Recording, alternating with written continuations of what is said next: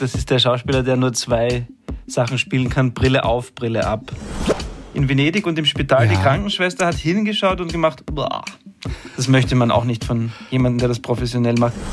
Ich würde dann deinen Großvater spielen. Oder möchtest du deinen Großvater spielen? Du kannst gerne meinen Großvater spielen, das ist eine tolle Idee. Solange wir auf Erden wandeln, zieht uns mancher in den Dreck. Liegen wir dann in der Kiste, werden uns Blumen zugesteckt. Schön. Ich mag das, wenn du reimst. Die Dinge, die sowieso getan werden müssen, kann man ruhig mit einer Bewusstheit und einer Langsamkeit aufladen. Mir zumindest geht es dann deutlich besser. Ich finde das sehr schön, wie du meinen Großvater gelesen hast. Vielen Dank. Talk mit Tees. Manuel Rubay ist Schauspieler, Kabarettist, Musiker. Oder welche Reihenfolge hätten es denn gern? Ich würde Schauspieler nehmen, Punkt. Weil ich finde das immer, immer komisch. Ich bin Schauspieler, dem recht schnell langweilig wird und dann muss er andere Dinge tun. So, würde ich sagen. Im äh, Kino hat Manuel zum Beispiel 2008 ja den Falco gespielt in Verdammt, wir leben noch. Im ersten war er zuletzt in der Miniserie Die Glücksspieler zu sehen. Und er hat wieder ein Buch geschrieben über sein Leben auf Tour in der österreichischen Provinz, aber auch irgendwie über das Leben generell. Der will nur spielen. So, dann ganz offiziell herzlich willkommen. Grüß Gott nach Berlin, wo du gerade bist. Ja, danke für die Einladung. Liebe Grüße zurück aus Berlin. Genau. Und ich sehe, die Haare sind mittlerweile gewachsen. Das ist ja ein richtiger, ausgewachsener Lockenkopf da. Ja, das stimmt. Ist es für die, für die Rolle? Nein, das ist einfach nur der Sommer, ne? Das war der Sommer. Ich habe ja die letzten zehn Jahre gefühlt nie selbst entschieden, was ich für Haare trage, weil man ja immer irgendein Anschlussprojekt hat. Aber diesen Sommer war das zum ersten Mal seit langer Zeit so, dass die Haare einfach wachsen konnten. Und jetzt war ich auch noch zu faul oder habe noch keine Entscheidung getroffen.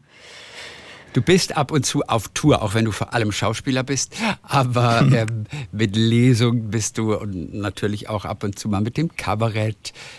So beginnt ja auch dieses Buch. Der will nur spielen. Das ist der Ausgangspunkt sozusagen für diese ganze Reflexion über das Leben. Und Manuel, was mir gleich am Anfang doch schon sehr schnell klar geworden ist, wenn man so auf der Tour ist, in der Provinz, dann ist Alkohol offensichtlich durchaus ein Problem. Ich glaube, Alkohol ist, kann auch in der Großstadt ein Problem sein. Alkohol ist ein, einfach äh, ein Thema, zumindest in Österreich betrifft das sehr viele Menschen. Ich nehme mich da gar nicht aus, gerade auch in unserem Beruf wird viel getrunken, weil es auch ein gutes Mittel ist, ein vermeintlich gutes Mittel gegen Einsamkeit oder gegen Lampenfieber. Und ich versuche die Dinge immer gleich groß zu thematisieren, ähm, quasi, damit sie nur ja nicht tabuisiert werden. Und das ist wahrscheinlich der Versuch, mit diesem spannend schrecklichen Thema ein bisschen umzugehen. Das aber durchaus natürlich zur Kreativität führt mal. Du schreibst dann auch, wenn ich Glück habe, dann assoziiere ich, dann passieren da plötzlich ganz geniale Dinge im Kopf, die natürlich auch Texte sogar herausfließen lassen. Aber wenn du Pech hast, dann dissoziierst du. Was passiert öfter? Also ich glaube, dass Kreativität eigentlich nüchtern besser geht unterm Strich, weil es in erster Linie harte Arbeit ist und man einfach die Regelmäßigkeit braucht. Daher fürchte ich, dass das Dissoziieren äh, häufiger passiert unter Alkoholeinfluss. Okay. Trotzdem kann Und es dissoziieren bedeutet was genau? Ja, das bedeutet zumindest in meiner, in meiner Vorstellung davon, dass man sich sozusagen in so einen Negativstrudel hinuntertriggert und immer mehr ähm, quasi Zweifel und, und Ängste und diese Dinge äh, zulässt und, und dann irgendwann ganz weit weg von sich ist und, und betrunken da sitzt und eigentlich nur traurig ist. Im besten Fall ist es ein Rausch, der irgendwie glücklich macht, wo man euphorisiert ist. Aber es ist gefährlich, sagen wir so. Es bleibt gefährlich. Mhm. Aber manchmal muss der Alkohol dann doch herhalten, wenn es mal wieder besonders trüb ist, so in der Provinz, auch wenn du da wahrscheinlich natürlich auch so ein bisschen übertreibst. Der Anfang einer Tour ist auf jeden Fall besonders herausfordernd. Ja, äh, du hast geschrieben auch, ja, äh, nun kann ich mich am Anfang der Tour immer so schlecht abgrenzen. Mir latschen dann immer alle Leute so in die Aura. Ja. was, was hat es damit auf sich? Mit, warum gerade der Anfang? Eingewöhnungsschwierigkeiten. Was ist die Herausforderung? Ja, ich glaube, es hängt mit der Hybris zusammen, überhaupt etwas zu veröffentlichen. Es ist ja immer mit Scham behaftet, jeder künstlerische Prozess, wenn man sozusagen den, die Entscheidung trifft, dass das jetzt an die Öffentlichkeit gelangt und was anderes vielleicht nicht. Und es bleibt die große Angst, ist das gut genug, ist das interessant genug, ist das in irgendeiner Weise lustig oder relevant? Und das ist am Anfang einer Tour natürlich noch nicht vor Publikum überprüft worden. Das heißt, da ist die, die Wahrnehmung natürlich auch extrem sensibilisiert. Wie reagieren Sie? Wo lachen Sie? Wo sind Sie vielleicht ergriffen im besten Fall? Und wenn die Tour länger ist, gibt es gewisse Erfahrungswerte, weil jedes Publikum ist zwar anders, aber es ist interessant, dass dann äh, Szenen, die gut funktionieren, funktionieren an jedem Abend gut und Szenen, die schlecht funktionieren, werden nirgends funktionieren. Und das lässt sich erst halt über die Erfahrung rausfinden. Und ich glaube, deswegen ist der Anfang ein bisschen, ein bisschen riskanter. Also die Selbstzweifel, die sind da besonders groß am Anfang. Ja. Deswegen heißt es ja auch, ich werde schlecht sein, ich werde einen Hänger haben, Sie werden mich nicht mögen. Der Veranstalter wird nur ein paar Worte sagen. Obwohl, und das finde ich ja wahnsinnig interessant, äh, du hast ja in den Vertrag schreiben lassen, dass du keine einführenden Worte vom Veranstalter möchtest. Wann hast du damit angefangen? Wenn man fünf, sechs, sieben Mal erlebt hat, dass Veranstalter eben nur ein paar Worte sagen wollen und dann alles falsch machen, vielleicht noch eine Tombola veranstalten, merken, dass sie eigentlich selbst gerne auf Bühnen gehen und anfangen, das eigene Pro Programm abzuspulen, bis hin zu irgendwelche PolitikerInnen begrüßen, wo ich sage, damit habe ich ja überhaupt nichts zu tun und so weiter und so fort. Und dann kämpft man die ersten Minuten des Abends eigentlich gegen die gerade gehörte Rede an und deswegen habe ich irgendwann beschlossen, das steht jetzt einfach im Vertrag. Punkt. Die Leute halten sich trotzdem nicht dran. und du sagst sogar, Verträge werden in Österreich in der Regel nicht gelesen. Ja. Ist da, was ist da dran? Ich glaube, da ist einiges. Also ich habe einen deutschen Agenten und, und seit vielen, vielen Jahren und der verzweifelt, dass Verträge einfach immer nur so Empfehlungen, das machen wir schon, das schauen wir dann, das, das, ich kenne den lange, das ist kein Problem, da brauchen wir keinen Vertrag. Also das gilt natürlich nicht für immer, aber wir haben da schon, glaube ich, einen unpräziseren Umgang als jetzt zum Beispiel Deutschland, ohne das komplett verallgemeinern zu wollen. Kleidung ist ein ganz wichtiges Thema. Natürlich auf der Bühne oder in einem Theaterstück, vor der Kamera natürlich bei einem Film, das ist ganz klar. Aber wirklich interessant, du verkleidest dich auch zum Schreiben. Wann hast du damit angefangen? Also ich mache das nicht immer, aber ich finde die, dieses äh, Riesenthema Kleidung als, als zweite Haut und ähm, dass man durch Kleidung auch sehr viel darstellt, das hat mich schon als Teenager wahnsinnig fasziniert. Ich war als Kind schon immer verkleidet. Es gibt kein, kein Foto, wo ich nicht irgendeinen Hut auf habe oder so.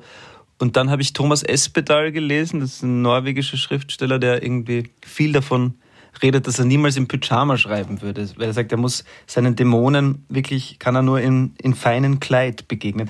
Und dann habe ich das irgendwie weitergedacht, ja. dass ich irgendwie meinen Beruf, ja auch die Schauspielerei, ich spiele ungern in Privatklamotten, da bin ich irgendwie recht altmodisch. Ich finde ja. da wirklich so, auch wenn es nur irgendwas ist, aber ich wechsle gerne das T-Shirt, wenn es auch nur ein schwarzes T-Shirt gegen ein anderes schwarzes T-Shirt ist, aber das eine ist Arbeitskleidung und das andere eben nicht, das andere ist privat. Und das habe ich dann als zum, zum Schreiben aus Freude auch ein bisschen probiert. Und ähm, ich behaupte, dass es, dass es die Haltung verändert und dadurch auch die Schreibhaltung. Ist aber eine Spielerei. Und Imre Kertész, ich weiß nicht genau, wie ausgesprochen wird, der Nobelpreisträger, war der auch Vorbild für dich? Ja, wobei da kommt nochmal dazu, ähm, da gibt es diese schöne Geschichte, die ich da von, von, von Ferdinand von Schirach geklaut habe. Da, da geht es um eine Haltung dem Leben gegenüber. Also überhaupt, also da gibt es die Geschichte, dass Schirach okay. wohl Schirach hat wohl in der gleichen Straße gewohnt. Kertisch war irgendwie seine letzten Lebensjahre in Berlin und Schirach hat ihn wohl als Anwalt vertreten. Und äh, äh, Kertisch hatte kein Handy und deswegen ist Schirach immer wieder einfach vorbeigegangen, wenn er irgendwelche Verträge hatte und hat noch geklopft. Und eines Abends ging er vorbei und Kertisch macht ihm Dreiteiler auf und im Hintergrund der Wohnung sieht er irgendwie gedeckt und Kerzen und alles. Und Schirach sagt, und Kertisch bittet ihn herein und Schirach sagt, sie erwarten offensichtlich Besuch. Und Kertisch sagt, nein, nein, aber jetzt werden wir uns auch nicht mehr gehen lassen. Und das finde ich einfach, wenn man da hinkommt, dann hat man es, glaube ich, begriffen. Du hast gerade gesagt, du drehst nicht gerne in Privatklamotten.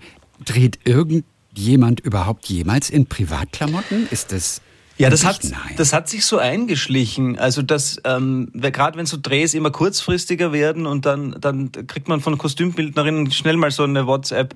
Ja, dann nimm doch noch zwei, drei Pullover von dir mit, da schauen wir dann, das werfen wir dann zusammen. Ja. Und ich glaube, ich bin sonst wirklich sehr flexibel, aber da ist wo ich so ein Punkt, wo ich sage, nee, das mache ich nicht. Bringe ich jetzt nicht mit. Mag ich nicht. Nein. Ja.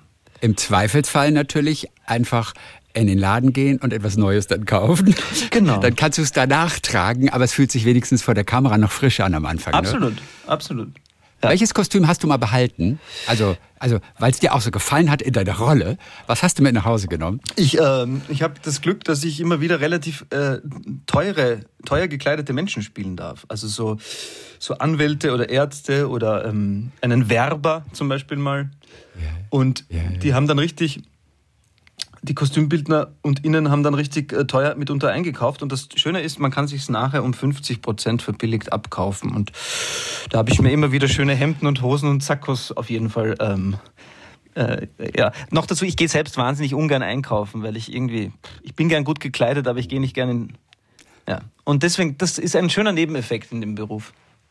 Kauft deine Freundin, deine Familie für dich ein, dann auch mal und bringt dir immer was mit, weil sie ja wissen, du gehst nicht gern einkaufen. Mitunter, aber nicht so, also kommt vielleicht einmal im Jahr vor. Mhm. Was so die Schauspielerei angeht, hast du auch ein paar Tipps für junge KollegInnen in diesem mhm. Buch. Überhaupt natürlich auch für Kreative. Ein Tipp ist zum Beispiel, suche nach kleinen Details, auf die niemand geachtet hat. Also jetzt bei der Vorbereitung oder auch bei dem Drehbuch schon. Was kann das zum Beispiel sein? Ich liebe so zum Beispiel, ähm, wenn man sieht, dass jemand eigentlich glaubt, er ist sehr adrett gekleidet und dann hängt das Hemd so ein bisschen raus auf einer Seite. Dann stelle ich mir da vor, dass der Spiegel da geendet hat. Also dass er einfach unterm Bauchnabel weiß er nicht mehr, was passiert und dann stimmt oben und unten nicht zusammen. Oder das kann, das kann ein kleiner Sprachfehler sein. Das kann ein kleiner, äh, ein, eine bucklige Haltung sein. Das kann ein Tick sein. Also es gibt, das Tolle ist, es gibt wirklich so viele Möglichkeiten, wie es Menschen gibt. Und wenn man selber gerade keine Ideen hat, kann man sich einfach auf eine Parkbank oder, oder ins Kaffeehaus setzen und ein bisschen warten und irgendwann kommt eine Figur, die das Interesse weckt. Und das, das Schöne ist, das dann einfach so zusammen. Also ich, ich kann ja mal von irgendeinem x-beliebigen Menschen ein Detail stehlen und das für die Figur verwenden, die, an der ich gerade arbeite. Und, mhm. und niemand wird drüber nachdenken und sagen, ah, warum ist das, sondern in der Fantasie des Zuschauers geht das ja dann zusammen. Das ist das Schöne. Wann hast du dir das letzte Mal auf einer Parkbank was abgeguckt? Ich habe ein großes, das schreibe ich auch im Buch, tatsächlich eine, ein großes Privileg, die die Selbstständigkeit, äh, dass die Selbstständigkeit mit sich bringt. Das ist Zeit für diese, dieses Flanieren und Rumhängen. Also wahrscheinlich vorgestern. Ich versuche wirklich vier, vier bis fünf Mal in der Woche so absichtslos und sei es nur eine Stunde durch die Stadt zu gehen und dann jetzt bei den schönen Spätsommertagen setzt man sich dann gerne, also wahrscheinlich vor kürzester Zeit, ja, passiert ständig. Mhm. Und es ist auch ganz wichtig, dass man sich am Set nicht langweilt. Äh, du bewunderst Jim Carrey dafür, dass er, glaube ich, immer etwas anders macht. Er spielt nie zweimal das Gleiche, er macht immer irgendetwas anderes. Inwieweit hast du dir das auch zu eigen gemacht? Ich habe mir das, also ich habe, das klingt jetzt so, als hätte ich mit Jim Carrey gedreht, stimmt leider nicht. Ich habe nur, nur ganz viele Making-ofs angesehen, wo, ähm, wo immer der Anspruch ist. Also ähm, ich versuche das äh, ein bisschen anzupassen, weil es gibt RegisseurInnen, die das gut finden und dann gibt es welche, die das ganz doof finden, die möglichst das immer ja. gleich haben. Also ich möchte das nicht um jeden Preis durchboxen, aber sobald ich das Gefühl habe, die Kollegen und, und die Regie und, und grundsätzlich der Boden dafür ist, ist da, dann, dann, dann probiere ich das auf jeden Fall ständig aus. Genau. Leider gibt es immer mehr in die Richtung, dass immer weniger Drehtage zur Verfügung stehen, immer mehr Pensum ist und man eigentlich wenig Zeit hat, um, um Fehler zu machen. Da sind sie in Hollywood wahrscheinlich noch privilegierter. Aber egal. Wenn es möglich ist, grätsche ich rein. Wie ist das mit Sprachfehlern, die du gerade angesprochen hast, die man sich vielleicht geben könnte? Inwiefern muss man da mal vorsichtig sein, dass man nicht irgendjemanden verletzt oder sowas? Denn ähm, Sprachfehler sind ja manchmal auch schon so ein kleines Handicap unter Umständen. Ja. Wie leicht lässt sich ein Sprachfehler wirklich auch einarbeiten? Man muss sehr gut, du musst sehr vorsichtig damit umgehen, weil das sehr schnell Oder? auch zu, zu, zu absolut, sehr schnell auch zu Karikatur verkommt. Ich habe aber eine Gewissheit. Ähm, wir haben, ich habe jahrelang äh, mit dem Kollegen Thomas Stipschitz Duo-Programme gespielt, wo wir sehr viele Figuren, also es waren immer sehr theatrale Stücke, und wir hatten ganz viele Figuren, die wir tatsächlich aus dem Bekanntenkreis genommen haben. Und die Leute erkennen sich niemals wieder. Das ist wirklich, das ist wirklich erstaunlich. Also wir hatten wirklich Leute, wo das Gefühl haben, wir haben es jetzt fast eins zu eins auf die Bühne gebracht. Der, der gemeint ist, glaubt nie, dass er gemeint ist. Das ist die große Freiheit. Zumindest meiner Erfahrung nach. Wie lustig. Ja. Wie lustig. Hat, hat dich schon mal jemand parodiert? Was haben Sie, was haben Sie genommen?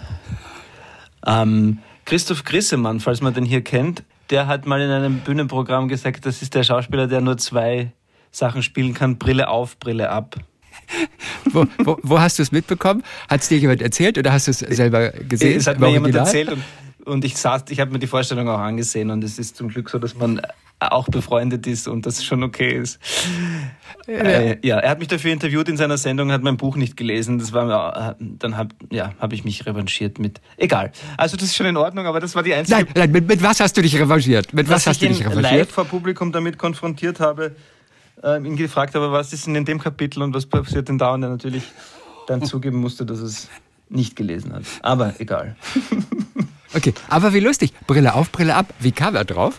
Also Brille auf, Brille ab. Bezieht sich das auf eine Rolle? Hast du auf Brillen? Ich trage, ich also nehmen wir an die Glücksspieler zuletzt, da hast du eine Brille, gell? Ja, ich habe, ich trage, also hier jetzt nicht, weil ich im Hotelzimmer sitze und so nah am Bildschirm bin, aber ich trage privat Brillen und in Interviews und in der Öffentlichkeit Brillen. Und ich glaube, daher kam diese Interpretation.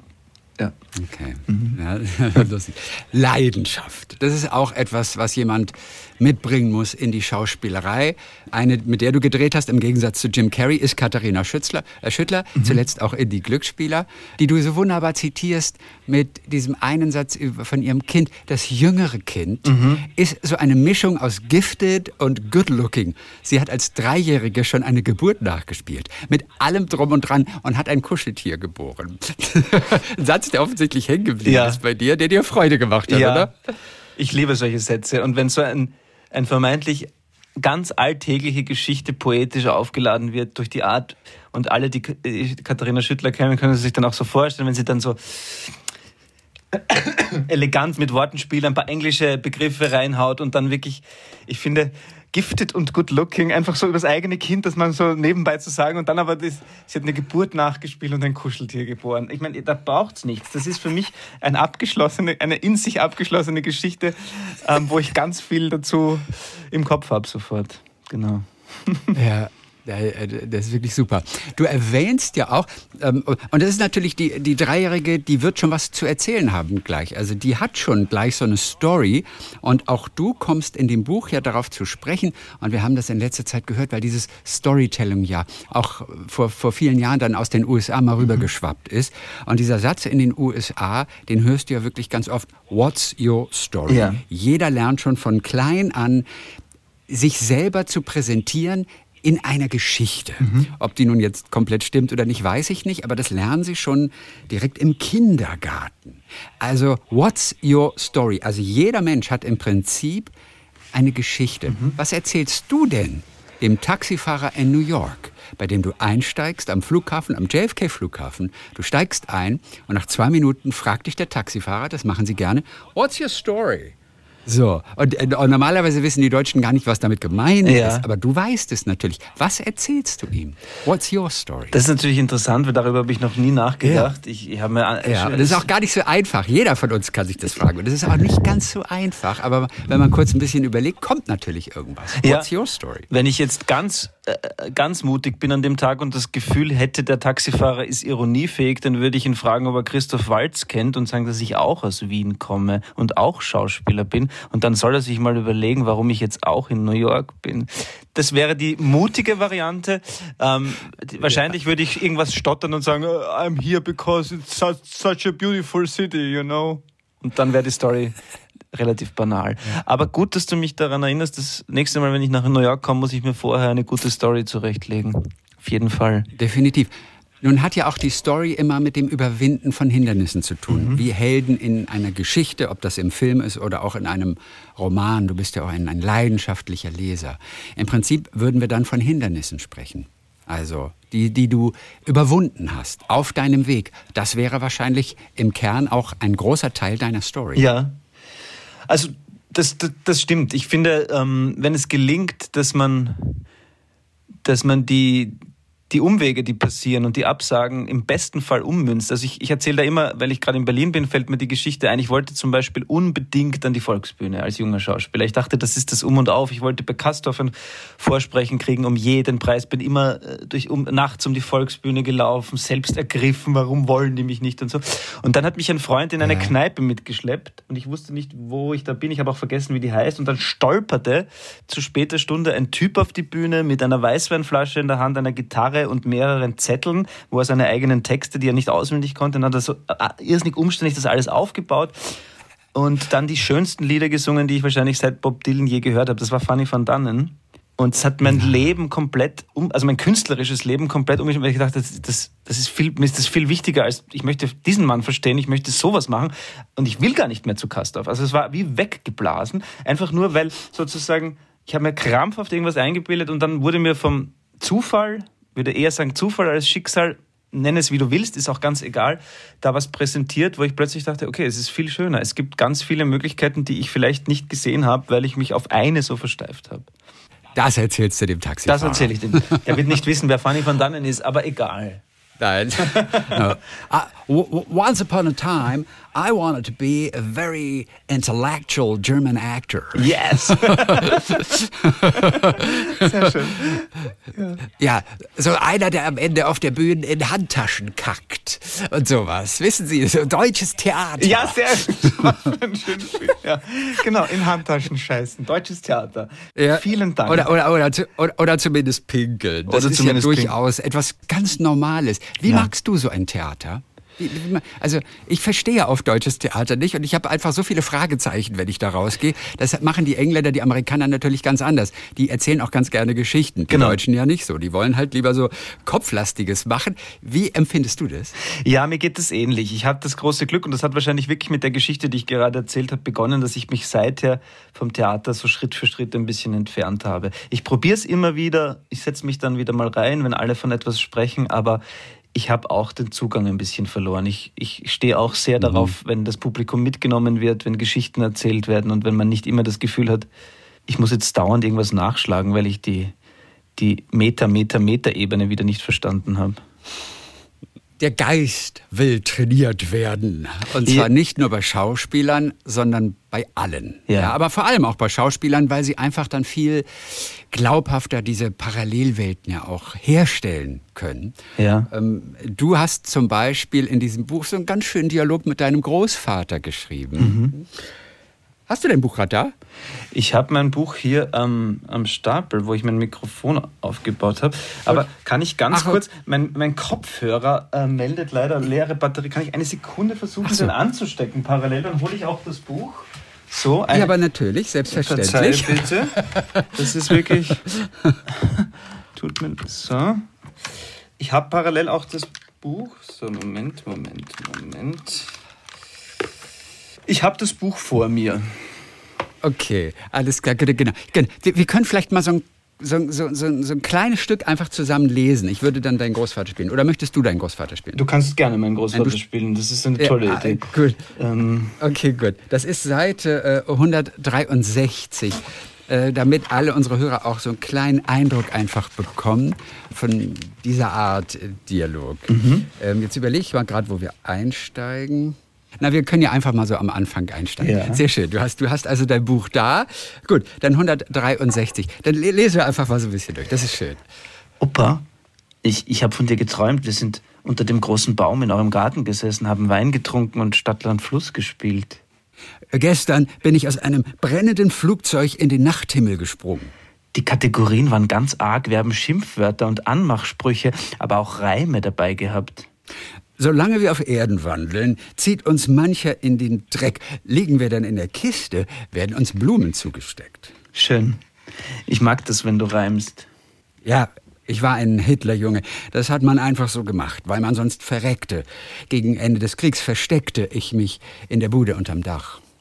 Schön, dass du endlich darüber sprichst. Heute bin ich nur noch Wassermann, trinke mehr als ich pinkeln kann und laufe auf der Autobahn als Statement gegen Rassenwahn. Vielleicht wärst du heute Rapper. Ich war gestern wieder 17. Deine Großmutter stand vor mir. Nackt, wie Göttin sie schuf. Glaub mir, alles wird gut. Die Zukunft ist besser als ihr Ruf. Man verliert sein Herz so leicht. Ich lasse meines immer im Taxi liegen. Auch wenn ich überall hätte hingehen können, wäre ich doch bei ihr geblieben. Ihr habt euch so richtig geliebt? Ich glaube schon. Zu Beginn waren wir so verliebt. Bei ihren Eltern im Garten. Wir hätten es nicht einmal bemerkt, wenn der Mond in den Teich hinterm Haus gefallen wäre. Ich habe sie verloren. Ich kann alles machen, seit ich tot bin. Aber ich kann das Gesicht deiner Großmutter nicht mehr sehen. Ich finde es nicht. Das tut mir leid. Ich werde dir beim nächsten Mal ein Foto mitbringen. Zum Glück spielt Zeit in der Unendlichkeit keine Rolle. Sonst würde das dauern. Das letzte Mal warst du vor über zehn Jahren hier. Ja, das, das tut mir leid, es war viel los. Du musst zu planen aufhören. Hör auf mit den Listen und lass deinen Vater grüßen. Er hatte mit vielem recht. Man wird versöhnlicher, wenn man tot ist. Okay, mache ich. Gut, bis dahin haben wir gemacht. Ich finde, sind so das- viele schöne kleine Sätze dabei. Ich finde das sehr schön, wie du meinen Großvater gelesen hast. Vielen Dank. Wirklich. Ja, aber, haben, ja, aber ich habe die ganze Zeit gedacht, das war ja das Schlimme. Ich habe, oh Mist, ich müsste natürlich jetzt österreichisch klingen. Ich klinge einfach Hochdeutsch und natürlich auch nicht alt, sondern viel zu jung. Aber ich habe mich nicht getraut, jetzt so voll reinzugehen Nein, ich fand in so, so, so einen älteren Herrn. genau richtig. Und, und deswegen, aber wäre sehr schön. Was hast du für eine Beziehung gehabt zu deinem Großvater? Ja, eine durchwachsene, weil ich auch großen Respekt vor ihm hatte und er war ein sehr strenger Mensch und es hat lange, lange gebraucht, bis er ein bisschen Zärtlichkeit zulassen konnte. Und ähm, ich habe aber das Glück gehabt, dass ich, dass ich gerade so schwer pubertierend war, als er richtig alt wurde und ähm, so ein, auch eine Art von Konflikt wahrscheinlich mit ihm gefunden habe, den ich mit meinen Eltern nicht hatte, weil meine Eltern immer alles okay fanden und, und wir eigentlich nicht so rebellieren mussten. Und gegen meinen Großvater musste ich richtig rebellieren und mir meine Positionen auch, auch erkämpfen. Und dann kam auch so ein, äh, schon so ein, ich wollte dann alles über den Krieg wissen und, und warum habt ihr das und so. Also auch in diesem Ju Jugendlichen, mit dieser Hybris auch zu, ich habe ihn dann auch wirklich ein paar Mal richtig, bin ihm richtig in die Parade gefahren, was mir auch ein bisschen leid tut, weil es niemand sich vorstellen kann, was es heißt. Aber ich glaube, er hat das irgendwie ganz gut gefunden und konnte mich auch irgendwie halt mich auch nehmen, wie ich halt da so war. Ja. Auf jeden Fall, das sind so schöne Sätze dann äh, teilweise. Also du musst zu planen aufhören, hör auf mit den Listen. Äh, wo kommt es her? Also ich bin, ich habe im ersten Buch, ähm, das erste Buch ist voller Listen und da thematisiere ich meinen Zwang zum Listenschreiben und ich bin aber jetzt ein bisschen drauf gekommen und das lasse ich jetzt meinen Großvater sagen, dass das Listenschreiben auch eine Form von Prokrastination ist, weil man Dinge auch, man kann alles aufschreiben und macht dann erst wieder gar nichts und macht dann Sublisten und Unterlisten und in Wahrheit geht wieder nichts weiter. Also ich bin ein bisschen von dem weggekommen, dass Listen die Lösung sind. Und auch, auch sehr schön, und lass deinen Vater grüßen, er hatte mit vielem Recht. Also da gab es natürlich dann auch immer Knatsch zwischen Vater und Sohn, ganz offensichtlich. Aber dann so zum Schluss, ich weiß nicht, ob es Altersmilde ist, aber diese Einsicht, er hatte mit vielem Recht und die Erkenntnis, man wird versöhnlicher, wenn man tot ist. Also wurde er aber auch versöhnlicher schon bevor er dann gestorben ist? Nicht richtig, Nicht nicht, wirklich. Ist eher ein Wunschdenken Es ist mein Wunsch, genau. Es ist eine totale Ja. Behauptung, logisch. Und ich fand den Gedanken aber schön, äh, dass einfach, dass ich ihn das sagen lasse. Ja, genau. Ja, ja. Aber er wurde gegen Ende seines Lebens, hast du geschrieben, gnadenlos ehrlich. Und was für eine auch eigentlich herrliche Situation, wenn man es im Nachhinein betrachtet und von außen liest, wenn du ihn im Altersheim besucht hast und dann die Tür wieder gerade hinter dir ins Schloss fiel, dann hast du ihn von drin gehört mit dem Satz, Doppelpunkt. Endlich ist der weg. Und was hast du dann gedacht? Oder ist das ausgedacht, der Satz? Es ist nicht, es ist, es ist ein bisschen zugespitzt. Also es war nicht so ein Ja. einzelner Satz, aber ich habe ihn schon so, äh, jetzt ist er so lange da gewesen, weil jetzt muss ich eigentlich schon dann, wir haben dann Abendessen. Also er hat dann so vor sich hingebravelt, dass, dass er eigentlich keine Zeit hat. Aber es ist ja interessant, dass Leute, die, die ganz viel Zeit haben im Alter, dann plötzlich noch weniger Zeit haben als vorher. Und mein Großvater war ein sehr wichtiger Mann, der hat immer Leuten gerne Befehl, oder halt, war Direktor einer Versicherung und hat, glaube ich, sehr gerne mit Angestellten auch immer klar, klare Worte gefunden und, und, und das hat er sich im Alter kam, das auf so eine ganz schrullige Art, glaube ich, nochmal hoch. Ja. Ja. Ach, wie schön. Sehr liebevoll zusammengeschrieben, dieser Dialog, der ja auch einfach eine, eine gewisse Übung ist, einfach, mhm. einfach diese Fantasie, wie du dir ja selber auch gerne Aufgaben stellst, um deinen Geist zu trainieren und wach zu halten, finde ich interessant. Diese Geschichtenassoziationen, mhm. von denen du auch schreibst, ein Spiel, das du dir selbst ausgedacht hast. Du versuchst dich an einen Traum zu erinnern und äh, von da aus dann daraus eine Geschichte zu spinnen. Mhm. Also du hast zum Beispiel von einem deiner großen Idole, Paul McCartney, geträumt. Mhm. So, und jetzt brauchst du also die Kette bis zu dir. Genau. Und spielst dieses Assoziationsspiel. Und da gibt es diesen Beatles-Auftritt im Fernsehen und äh, den sehen auch Bruce Springsteen und Billy Joel, die in diesem Moment jeder für sich beschließen, auch Musiker zu werden. Jetzt muss es aber natürlich weiter zu dir kommen und da kommt dein Kollege und Freund Simon Schwarz ins Spiel. Das stimmt. Der in gewisser Weise einen Bezug hatte zur Springsteen-Band. Wann hat er dir das erzählt, diese kleine Geschichte, die ja zauberhaft ist? Die hat er mir vor vielen Jahren schon erzählt und sie ist mir da äh, irgendwann beim Schreiben wieder eingefallen. Also Simon hat im Hotel in Wien gewohnt, im Triest, wurde immer fürs Drehen abgeholt, früh morgens und steigt dann verschlafen in diesen Kastenwagen und fährt mit dem Fahrer und irgendwann denkt er sich, wir drehen doch da im 18. Bezirk, wir sind da schon längst auf der Autobahn. Also sie waren schon kurz vorm Stadion, als Simon mal nachfragt, wo fahren wir eigentlich hin und dann sagt der Fahrer, the boss wants the whole band ready for soundcheck. Jedenfalls hat der Fahrer geglaubt, Simon ist Teil der E-Street Band und genau, so war ich schon einen Schritt weiter. Also ich, ich kenne den Simon und der kennt jemand, der den Boss kennt und der Boss hat die Beatles im Fernsehen gesehen und so funktioniert die Assoziationskette dann. Ja. ja. aber wie großartig für den Bassisten von Springsteen gehalten zu werden ja, und dann zum Stadion gefahren zu werden. Das ist, das ist so schön. Mit wem bist du mal verwechselt worden?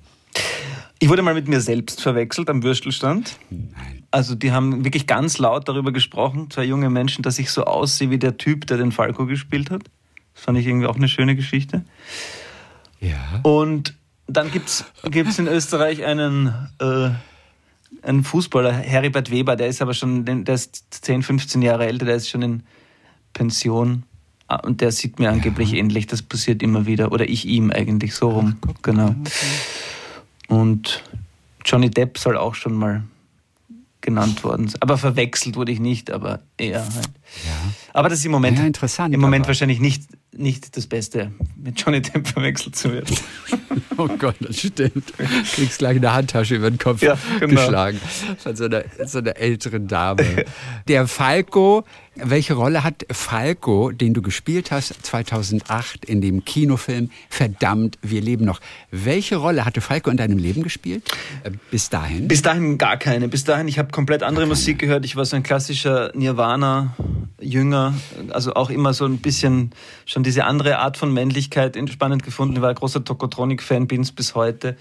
Ja. Ähm, und konnte mit diesem mit dieser Macho-Attitüde eigentlich gar nichts anfangen. Und es hat mich wirklich dann nur schauspielerisch interessiert. Und jetzt, ich habe ihn ein bisschen, natürlich, wie ich mich so viel mit dem Typen beschäftigt habe, ihn jetzt schon ins Herz geschlossen und finde ihn auch jetzt besser mhm. als früher, aber bis dato hatte er keine Bedeutung in meinem Leben.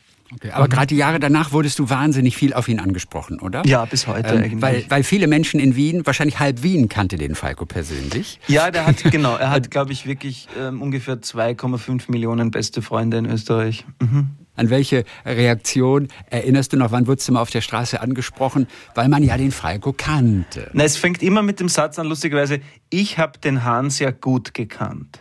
Und dann ja, erzählen sie mir irgendwas, dass sie mit ihm einmal gepinkelt haben am Pissoir und er irgendwas gesagt hat oder sonst wo waren. Das ist wirklich grotesk, wie viele Menschen sich wirklich einbilden, gut mit Falco befreundet gewesen zu sein. Und er kann sich nicht mehr dagegen wehren. Hatte er denn viele Freunde eigentlich? Schon? Ich glaube eigentlich. Oder, also mein, oder eher einsamer Typ? Ich glaube, dass er eigentlich, also jetzt wirklich meine Mutmaßung, dass er eigentlich sehr einsam war. Dass er zwar viele Bekannte hatte und viele Zuflüsterer, und, aber ich glaube nicht, dass es viele enge Freunde gab. Der Falco. Du hast gerade Tokotronic erwähnt, das war eher so deine Musik. Mhm. Also die liebst du ja. Tokotronic ist so eine Band, die möchte ich gerne mögen, mhm. weil ich irgendwo mal einen Song gehabt habe und dachte nur, am Radio gehört. Oh, der ist ja cool. Coole Band, weil ich war ganz überrascht, dass die Deutsch singen. Mhm. Weil Tokotronic ist so ein komischer Name. Ja. Ich war überrascht, dass die mhm. Deutsch singen. Den Song fand ich klasse. Und dann habe ich versucht, mich nochmal so reinzuhören. Und diese Songs gefielen mir dann aber alle nicht mehr ganz so mhm. gut. Aber die haben ja so einen riesen Katalog mhm. mittlerweile. Mhm. Bitte, drei Einstiegssongs von Tokotronic. Ich mache mich sofort nach unserem Talk ran. Okay. Weil ich will die mögen. Dann würde ich sagen, machen wir aus der Frühphase ähm, drüben auf dem Hügel. Ja. Ähm, drüben auf dem Hügel. Drüben auf dem Hügel. Dann natürlich Let There Be Rock aus der mittleren Phase. Ähm, ja. Und aus der schon relativ späteren Phase würde ich sagen, im Zweifel für den Zweifel. Im Zweifel für den Zweifel. Sehr schön. Mit welchem Song hast du sie entdeckt? Ähm, wahrscheinlich mit dem, mit dem Song Freiburg. Oder überhaupt mit der den ersten. Song Freiburg. Ja, ich weiß nicht, wieso ich euch so hasse. Tanztheater dieser Stadt.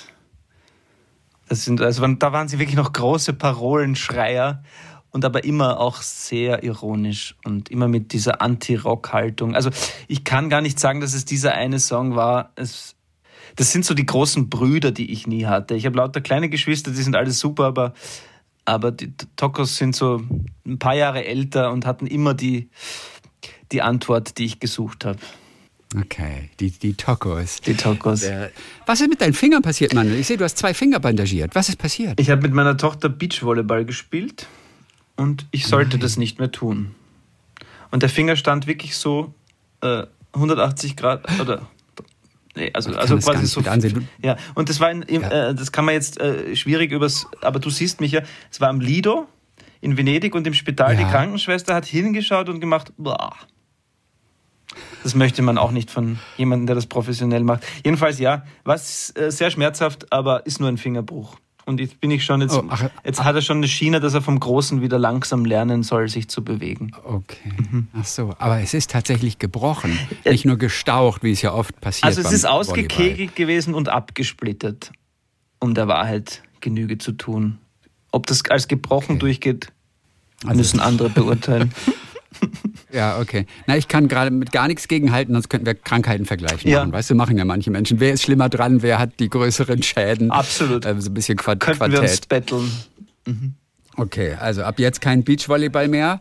Ab jetzt nur noch Wilhelm Busch lesen. Ja, mit der Tochter. Ja. Das ist ja auch wirklich interessant. Du erwähnst Wilhelm Busch als so wirklich einen, einen herausragenden Künstler auch von damals. Und alle kennen Max und Moritz und auch noch die fromme Helene vielleicht noch. Und die meisten würden sagen, ich habe mich aber seit 30 Jahren mit Wilhelm Busch nicht mehr beschäftigt. Aber das ist ein ganz besonderer Typ, der dich irgendwo auch begeistert hat. Oder wann fing das an, Wilhelm Busch, der ja eigentlich was ganz anderes machen wollte? Der wollte gar nicht als hier Karikaturist und sowas so, so groß werden. Der wollte eigentlich ein seriöser Maler ja. und Lyriker sein. Was für eine tragische Was man ja auch gar nicht weiß ja, ja. von ihm. Ja, eigentlich gescheiterte Existenz. Der war total unglücklich. Mhm. Wann es wirklich begann, kann ich nicht mehr zurückverfolgen. Aber ähm, ich weiß, dass es mich mit den ersten Zeichnungen, die ich gesehen habe, ähm, und diesen fantastischen Reimen schon sehr früh abgeholt hat und ich immer und immer wieder gedacht habe, ich muss mal mehr von dem lesen und dann habe ich mir Biografien besorgt mhm. und dann hat das auch so reingepasst, dass der eigentlich Comics erfunden hat und das, ähm, ja, ich finde, dass, dass man Bush jetzt im Verhältnis, auch in Deutschland zum Beispiel, der müsste auf dem Rang eines, eines Schiller oder Goethe stehen. Es ist wirklich unfassbar, ja. was der auch immer noch unser Leben bis heute wieder, wieder das beeinflusst und wie sehr das in die Alltagssprache übergegangen ist. Aber ja, vielleicht hat man es mit der Komödie immer schwerer als, als mit anderen Sparten. Das wird nicht so schnell als Kunst okay. empfunden. Möglicherweise liegt es daran. Ja, vielleicht liegt es daran. Ja. Ja, Wilhelm Busch ist komplett raus irgendwie. Den nehmen wir eigentlich nur als den Erfinder von Max und mhm. Moritz war. Und es ist aber einfach nur schon so alt alles. Mhm. Ja, während Goethe und Schiller natürlich immer noch gelesen wird, das ist noch viel älter. Ja. Und bei weitem nicht so amüsant und unterhaltend und vielleicht auch so, so mhm. feingeistig. Mhm. Das ist ja wirklich toll. Und ähm, das Allerschwerste fiel ihm wohl, hast du geschrieben, das fiel ihm so leicht, dass er es nicht schätzen konnte. Das ist Was jetzt, lernen wir daraus? Ja, das ist jetzt meine Mutmaßung. Also äh, ich, ich habe ich hab die Sorge, dass, dass man, oder ich, ich finde, darauf könnte man besser achten, dass, dass nur weil etwas vielleicht mal leicht von der Hand geht, kann trotzdem was Besonderes sein. Und umgekehrt, etwas, das ganz viel Kraft gekostet hat, muss noch lange nicht gut sein. Es ist, mhm. manchmal so bitter. Und bei Wilhelm Busch ist es halt augenscheinlich, wie du schon erwähnt hast, das ist eben in dieser Biografie, äh, habe ich das halt so äh, eindrücklich nachgelesen, dass der halt um jeden Preis ernsthaft, als ernster Künstler und Maler und Schriftsteller wahrgenommen werden wollte und nebenbei halt diese Figuren gekritzelt hat und ein paar Reime geschrieben hat, die ihm einfach ganz leicht von der Hand gingen. Und das ist aber das, was, was sich bis heute gehalten hat. Ja. Ich suche es jetzt gerade da im Buch. also egal. auch damals gab es schon dieses Schubladendenken, weißt du? Dass man in, er war ja schon, das war ja, war ja schon, was weiß ich, in elf Sprachen übersetzt ja. oder sowas, der Max und Moritz, der war ein Star. Der eigentlich, war ein Star. aber man hat ihn nicht gelassen in dieser anderen Disziplin. Das stimmt, das Kasteldenken war wahrscheinlich da. Das ist ein guter Punkt. Ja, absolut. Ne? absolut. Ich war mir auch gar nicht bewusst, dass, dass Wilhelm Busch auch so extreme Sachen gezeichnet hat. Also bei Max Moritz geht es ja schon ab. Aber du zitierst auch die Biografin von ihm, mhm. die Frau Schuri, die mal alle Todesarten mhm. zusammengefasst mhm. hat bei Wilhelm Busch. Ey, was da alles zusammenkommt. Irre. So, deine, deine, Top, deine Top 3 Todesarten bei Wilhelm Busch?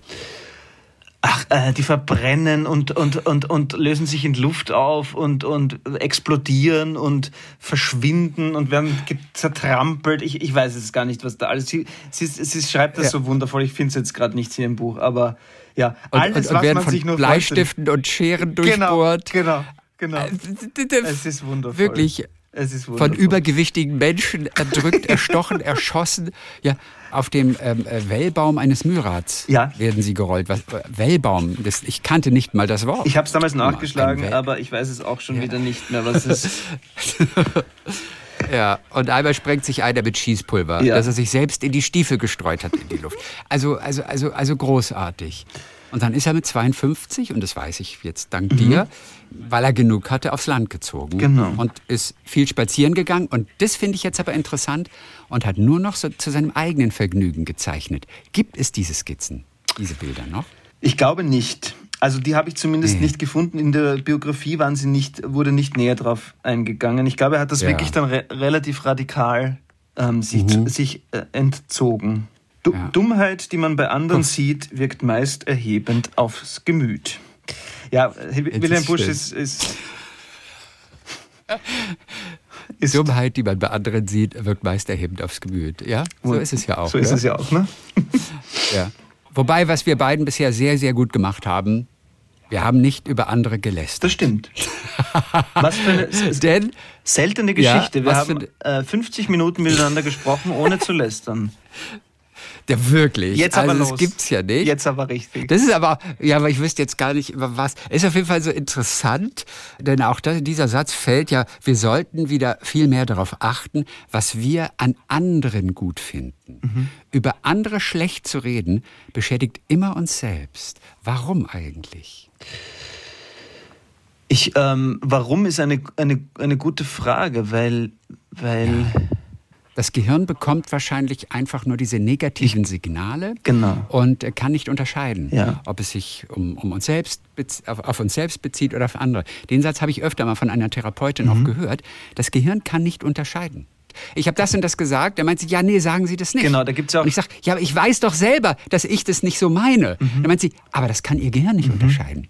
Das gibt ja auch dieses abgedroschene, Wording, das Unterbewusstsein könne nicht nicht speichern. Ne? Also man soll nicht sagen, das war nicht schlecht, sondern man soll sagen, das war gut. Damit, also ich glaube, das stimmt schon. Und ich finde es einfach erhebender, und es gelingt mir ganz oft nicht, ähm, sich auf die Dinge zu fokussieren, die man toll findet und nicht, nicht eh das Negative noch weiter zu zelebrieren. Dafür gibt es ja Social Media. Da passiert das ja ganz automatisch. Insofern können wir uns in den Gesprächen ruhig auf die schönen Dinge konzentrieren. Aber du magst ja generell Menschen, du magst sie alleine deshalb, weil sie dich inspirieren.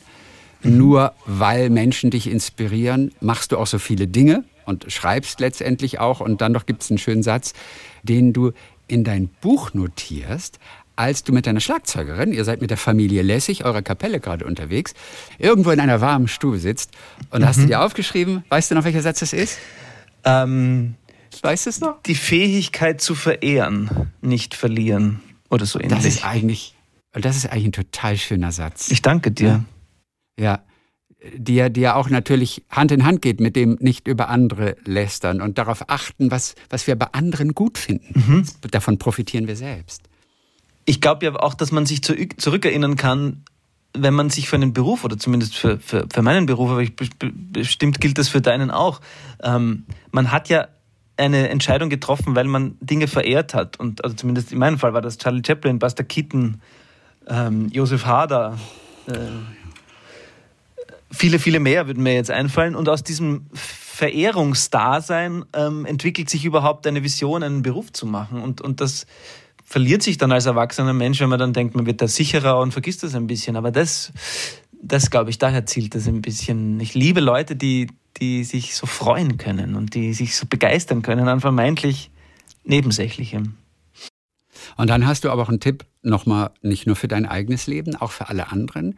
Den finde ich auch einen wunderschönen Ansatz, dass wir auch den Alltag mit Bedeutung aufladen, das Profane ein wenig mystifizieren. Mhm. Äh, zum Beispiel, was, was äh, ist es bei dir in, im, im Alltag als Beispiel?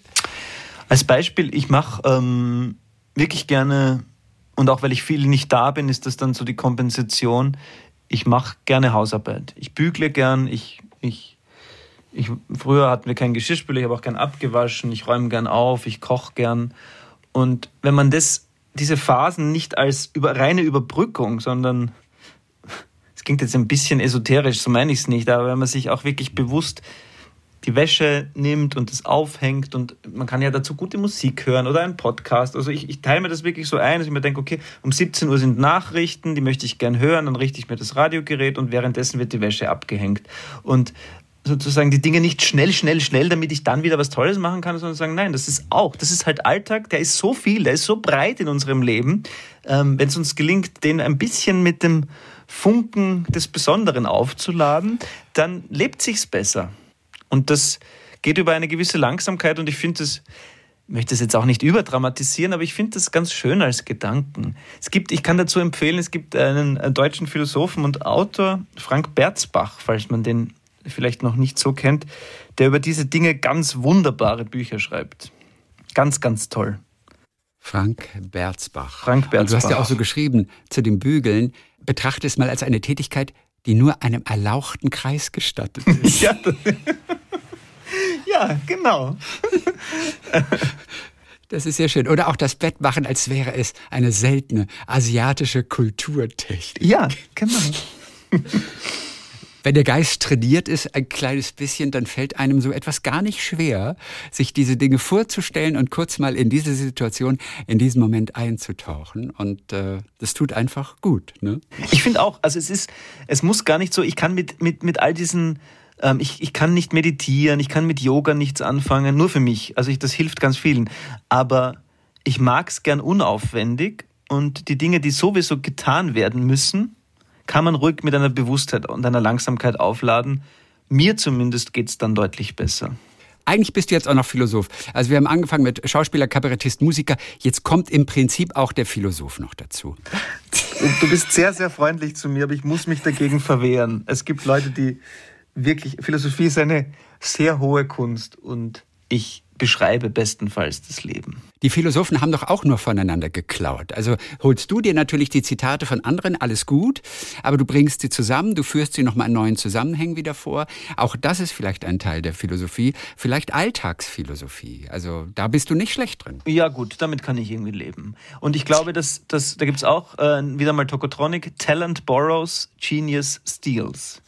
Also ist auch wieder gestohlen, aber ähm, wir leben davon, seit Menschen gedenken, dass wir uns Geschichten weiter erzählen und dass wir die immer ein bisschen mit Versatzstücken anreichern und sie vielleicht ins Jetzt holen und, und uns da ein bisschen was nehmen. Und ich, ich glaube auch, dass es nichts Neues mehr gibt. Es gibt nur noch neue Zusammensetzungen. Und deswegen finde ich lieber eine zusammengeklaute Geschichte, die Spannungsbogen hat, als eine öde Wahrheit.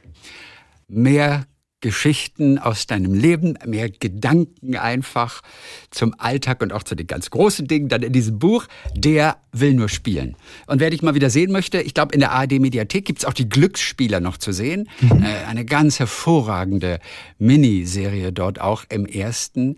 Überraschend war ja, ich kannte Eco Fresh, ja, der auch so ein Rapper ist, der mitspielt, ganz fantastisch auch. Ich kannte ihn vorher nicht als Schauspieler. Kanntest du ihn als Schauspieler vorher? Ja, weil er zufällig, aber auch nur zufällig, weil er für, fürs ZDF Neo habe ich mal was gedreht und er hat parallel dort auch eine Serie gedreht und da haben die immer von dem gesprochen und da habe ich ihn dann habe ich ihn dann sozusagen als Schauspieler zum ersten Mal wahrgenommen, aber kannte ihn auch nur als Rapper eigentlich so richtig. Aber toller Mensch, super Schauspieler, wahnsinnig herzlicher Typ, sehr, sehr populär in Deutschland. Wusste nicht wie. Also man kann mit dem Typen an keiner Ecke stehen bleiben, ohne dass nicht sofort 20 Jugendliche dastehen und irgendwie Selfies und so wollen. Und ja, feiner Kerl.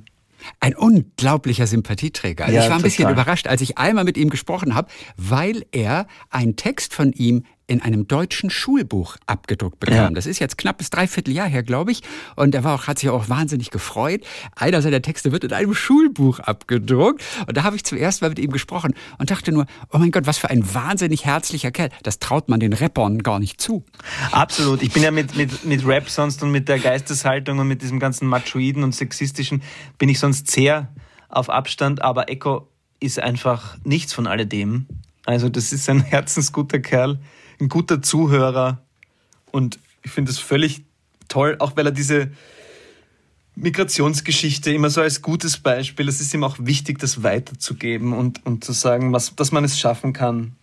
Und, und das mit dem Schulbuch ist natürlich der Gipfel und ich weiß, dass es ihn wahnsinnig freut und ich finde es auch eine unglaublich schöne Geschichte von Katharina Schüttler, die dabei ist, haben wir vorhin auch schon gehört, dieser wunderbare Moment, als sie von ihrer Tochter erzählt hat. An welchen Moment musst du sofort denken, den du zusammen mit Echo erlebt hast, bei den Dreharbeiten zu Die Glücksspieler?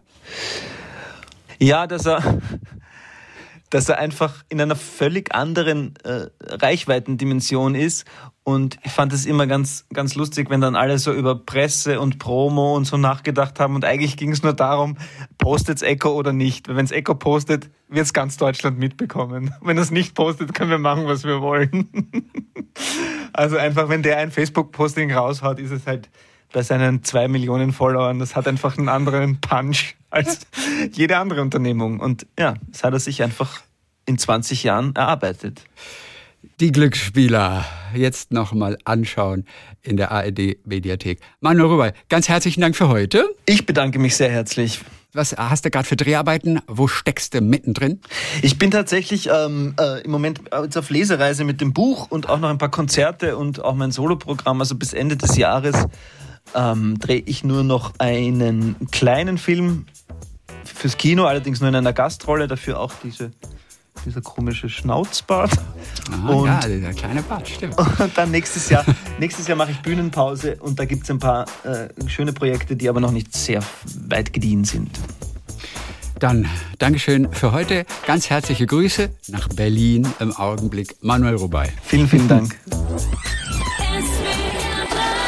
Talk mit Tees.